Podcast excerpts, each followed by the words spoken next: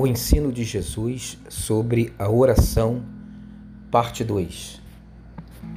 Em Mateus 6, de 6 a 8, lemos as seguintes palavras do Senhor Jesus Cristo. Mas quando você orar, vá para o seu quarto, feche a porta e ore a seu Pai que está no secreto. Então seu Pai, que vê no secreto, o recompensará. E quando orarem, não façam sempre repetindo a mesma coisa, como fazem os pagãos. Eles pensam que, por muito falarem, serão ouvidos. Não sejam iguais a eles, porque o seu Pai sabe do que vocês precisam antes mesmo de o pedirem. Jesus nos ensina a orar. Na verdade, sem esse fundamento ensinado por Jesus sobre a oração, ela não passará de palavras vazias, que podem até conter uma certa verdade em emoções, em desabafos, mas não passará disso. Em segundo lugar, Jesus nos ensina que orar não é um ato proforme, estereotipado, mecânico, e nem se destina a gerar um estado de consciência. Deixa eu explicar. Jesus nos advertiu: não devemos usar de vãs repetições.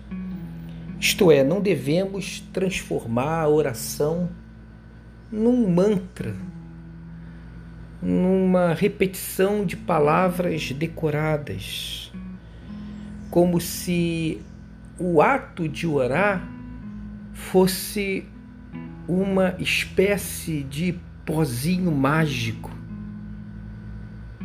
como se o que menos importasse fosse as palavras e sim o sacrifício de ficar repetindo aquilo indefinidamente.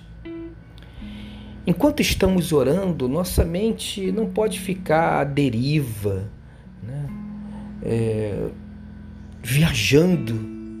Orar não é jogar um manto sobre a nossa vida, não é se auto-enganar, não é fugir das nossas dores e nem da nossa realidade. Orar é um ato de fé em Deus que traz à tona as nossas verdades mais doídas, que muitas vezes temos dificuldade de falar delas para o próximo,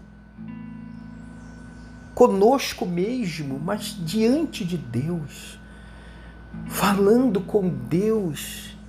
O Senhor nos dá as palavras, o Espírito Santo nos faz falar aquilo que muitas vezes é indizível, que a gente não consegue falar, mas da oração a gente fala.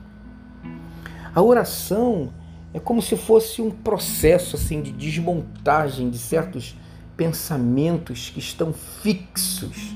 Quando oramos, estamos diante das possibilidades de contemplarmos toda a realidade que nos leva a orar e obter uma clareza, uma luz e os recursos espirituais para a gente se compreender e compreender a vida à luz da fé. Ou seja, a oração é o momento de fazermos uma releitura de nós mesmos e da nossa vida e, e uma oportunidade que se abre para Deus tratar a nossa mente o nosso coração.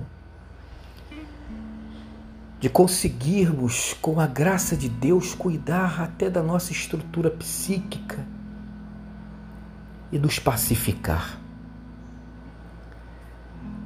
Ou seja, a oração nos coloca em outro patamar, porque ela é falar com Deus e falar com Deus já é um milagre que opera transformações em cada um de nós.